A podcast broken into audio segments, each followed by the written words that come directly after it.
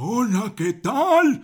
En mis tiempos no existía nada de eso de lo que habla el Rock, ni de los Nintendos, ni de los Fortnite, ni de los Pikachus, ni todas esas cosas del demonio de la caja mágica. Y eh, creo que ya te rompí esta cosa del cocún. Ah, caray, ¿cómo llegué aquí? Eh, eh, ¡Pon rock! ¡Pon rock!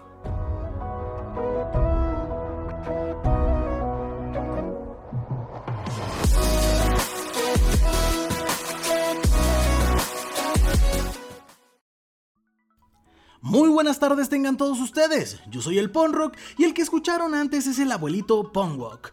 En este momento nos encontramos grabando desde nuestra amada Ciudad de México. El día de hoy comenzaremos una miniserie que espero pueda ser semanal, si no es que, pues, quincenal.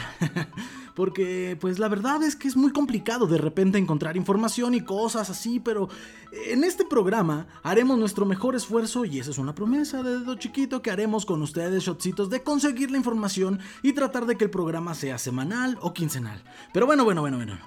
Este nos llevará por un tren del recuerdo que a más de uno seguramente le volará la cabeza. Esto pretende ser más o menos como aquella serie de Netflix llamada High Score Girl, que para quien no la no le ha echado un ojo, pues debería. La verdad es que es súper, súper, súper recomendable. Todavía no es una versión acabada, pero la verdad es que se van a entretener bastante. Por ahí eh, se acordarán de mí cuando vean algo de Capcom, Street Fighter y demás. Entonces, que básicamente revive la historia de los juegos arcade. Pues bien, este podcast los llevará a un viaje al pasado de una marca que vino a cambiar toda la industria de los videojuegos. Así es, mis shotcitos, como toda buena historia tenemos que empezar por la introducción, un camino que se remonta ni más ni menos que a 1889, año de la fundación de Nintendo Copai. Ahora hablaremos un poco del nacimiento.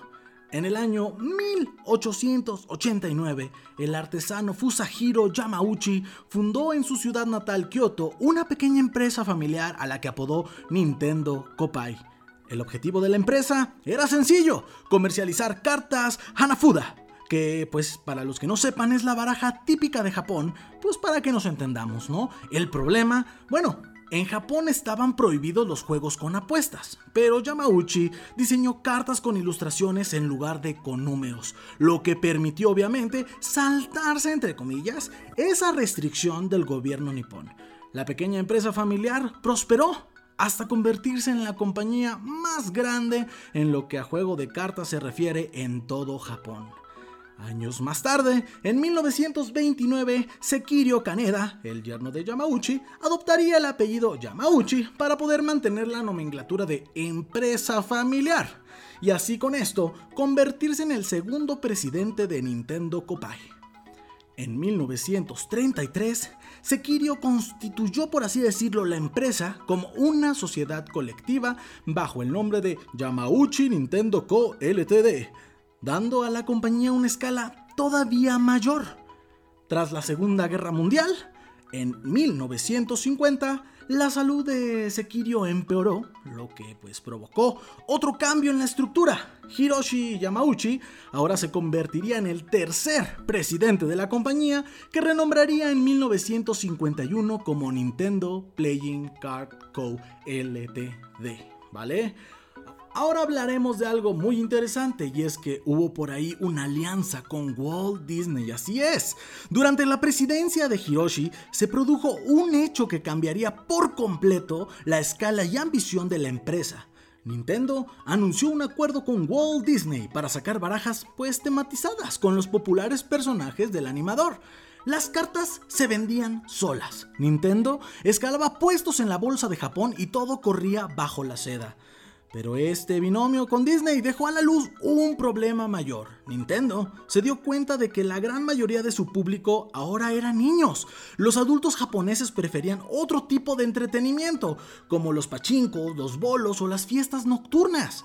El desgastamiento de la línea de Disney y la mala gestión durante los Juegos Olímpicos de Tokio de 1964 llevaron a la compañía al mínimo histórico en bolsa.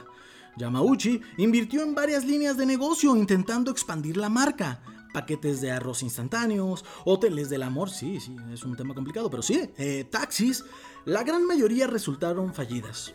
Eh, pues bien, ante los fracasos, Yamauchi se vio obligado a invertir en un, por así decirlo, departamento de innovación y desarrollo al que se uniría Gunpei Yokoi.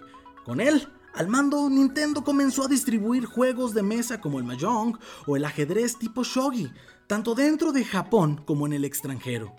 Eso sí, Yamauchi se reservó un par de segmentos dedicados a continuar con la manufactura de cartas. Bajo esta reestructuración llegaría un hito que lo cambiaría todo. En 1970, Nintendo sacó a la venta el primer juguete electrónico en Japón. Así es, una pistola optoelectrónica apodada Nintendo Beam Gun diseñada obviamente por Masayuki Eomura, ¿no? El éxito de este producto, la verdad es que pues llegó a sobrepasar el millón de unidades vendidas en Japón y los sucesivos juguetes hicieron que Nintendo empezase a expandirse y expandirse y expandirse, crearon nuevos departamentos, nuevos empleados, nuevas sedes, se llevaron al Pon Rock y todo y Mexito y pum pum pum pum. Y lo que sigue, amigos, ese es un tema que seguiremos en el siguiente capítulo. Pero bueno amigos, hasta aquí el shotcito del día de hoy. Les recuerdo que adicional a este podcast también podrás escucharme en conjunto con el buen Jumpy en el programa de los mancos, que de igual forma podrás encontrar en Spotify y Apple Podcast en un formato más largo que va entre los 30 minutos y una hora y que genera contenido nuevo cada semana. Así es que venga, dale al botón de seguir y suscríbete a este podcast desde tu plataforma favorita. Es totalmente gratis y te prometo que no te vas a arrepentir. Amigos, recuerden que yo soy el Ponrock, me despido, nos escuchamos mañana, cambio y fuera. ¡Adiós!